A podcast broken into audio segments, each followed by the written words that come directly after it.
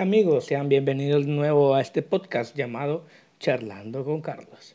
Bienvenidos sean a todos nuestros audio oyentes, donde quiera que nos escuchen, buenos días, buenas tardes, buenas noches, independientemente del lugar de donde nos estén escuchando. Sean bienvenidos a este lugar donde hablamos un poco sobre social, economía, cultura, entre otras cosas. En esta oportunidad, queridos amigos, tenemos la ventaja que contamos con el apoyo del Colegio Liceo de Chiquimula, que nos ha proporcionado un documento en el cual nos ha pedido hablar sobre un poco sobre las vocaciones lasallistas, concretamente sobre los jóvenes lasallanos.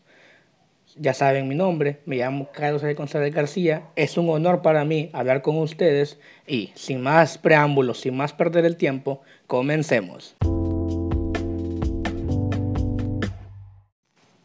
Ahora bien, continuando con el tema, ¿quiénes son los jóvenes lasalianos? Debemos definir eso antes de iniciar concretamente con nuestro tema.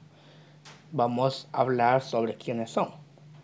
En contexto, los jóvenes lasalianos son adolescentes o jóvenes adultos que mayormente se sienten atraídos por el espíritu de San Juan Bautista Lasalle.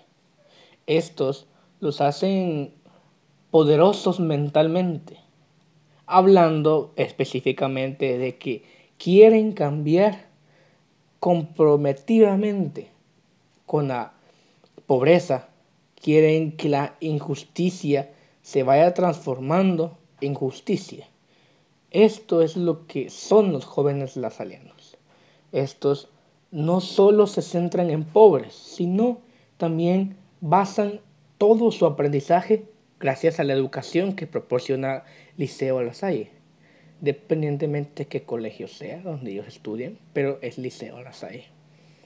Estos jóvenes lasalianos hacen una referencia, ojo, una referencia a la realidad donde todos son inclusivos, o sea, todos pueden estar dentro de ellos. Esa es la misión, esa es la realidad y la necesidad que ellos quieren, unir a todos conversar, ayudar y crear un nuevo mundo en donde la justicia sea el factor más importante. Pero nos preguntamos, ¿por qué nos centraríamos sobre los jóvenes lasalianos? Muy bien, bueno, eh, todos podrían dar su opinión al respecto de esto, pero personalmente yo creo que los jóvenes lasalianos son un movimiento el cual pretende despertar la conciencia de la vocación, de, la, de que personalmente y colectivamente los adolescentes, o como he dicho, jóvenes adultos, se comprometan con la misión educativa de la Saliana. Este movimiento que ellos crearían no solo comprometería a ellos, sino también comprometería a los profesionales, ya sea físicamente y espiritualmente, van de la mano. Y esto crearía que rompieran fronteras para atender de la mano a aquellos que lo necesitan, aquellos que, que tienen derecho a vivir, que no tienen el apoyo suficiente. Esto es lo que crean ellos los jóvenes lasalianos. Son ellos, como la Virgen María, que responden al llamado de Dios de San Juan Bautista Lasalle, el cual les invita a caminar por, por las los invita a caminar por el sendero de los valores, dando continuidad a lo que Él dejó. Ahora bien, podemos discutir un poco sobre ¿dónde se realiza todo esto? Porque nos preguntaremos, yo nunca he visto un movimiento de estos. Pero bien lo han visto, bien lo hemos captado, solo que no nos hemos interesado en indagar a qué se debe esto. Los jóvenes nazalianos están en todas partes, en todas partes. Ellos logran llegar a todo el mundo.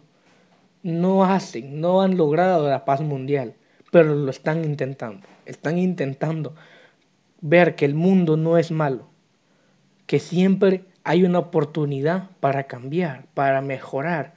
Y este es el movimiento de los jóvenes. Asumen diferentes formas en casi cada...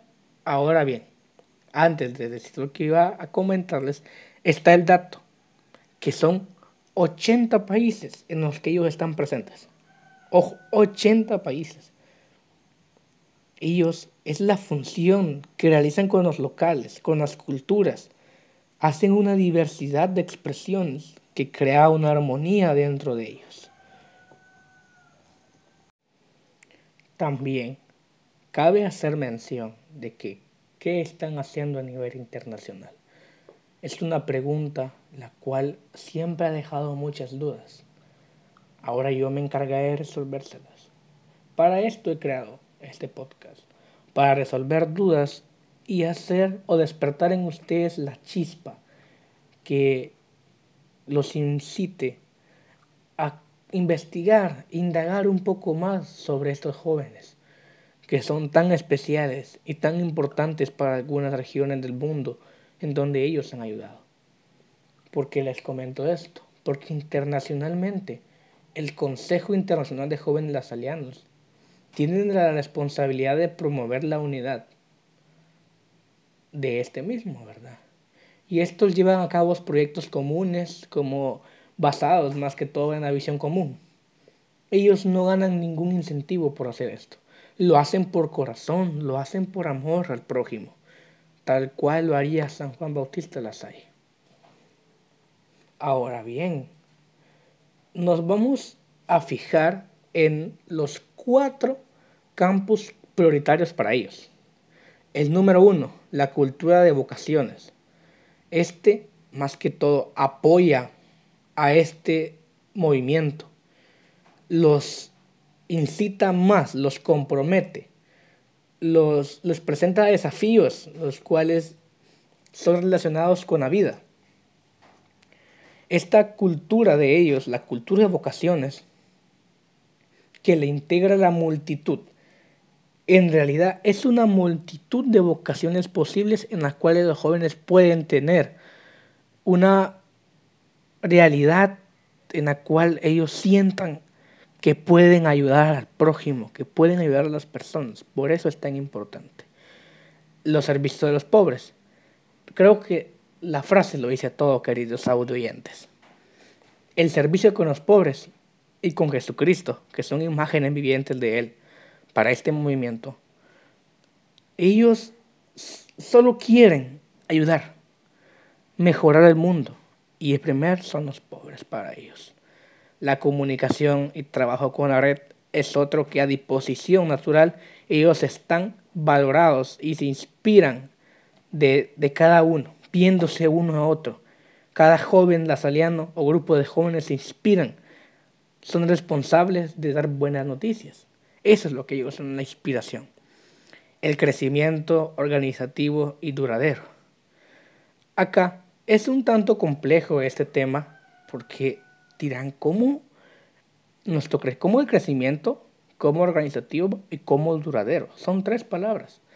Pero se basa en que ellos, o este tema, este tema lo define como una autosuficiencia y responsabilidad financiera.